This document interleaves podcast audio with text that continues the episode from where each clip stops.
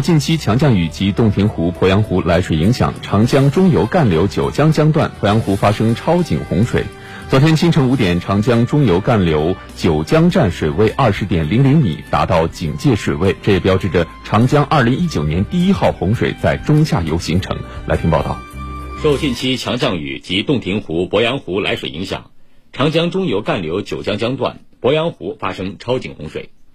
五点，长江中游干流九江水位达到警戒水位二十米，十点涨至二十点零六米。鉴于长江干流成陵基段可能超警。应湖南省请求，统筹考虑上下游防洪形势，长江水利委员会调度三峡水库，从昨天起逐渐减小水库流量，减轻洞庭湖区和长江中下游干流防洪压力。昨天，水利部向长江中下游地区的上海、江苏、安徽、江西、湖北、湖南等省市水利部门和长江水利委员会发出通知，对监测、预报、预警、堤防巡查防守。水工程科学调度、抢险技术支撑等工作提出明确要求，并增派两个工作组分赴安徽、浙江协助指导。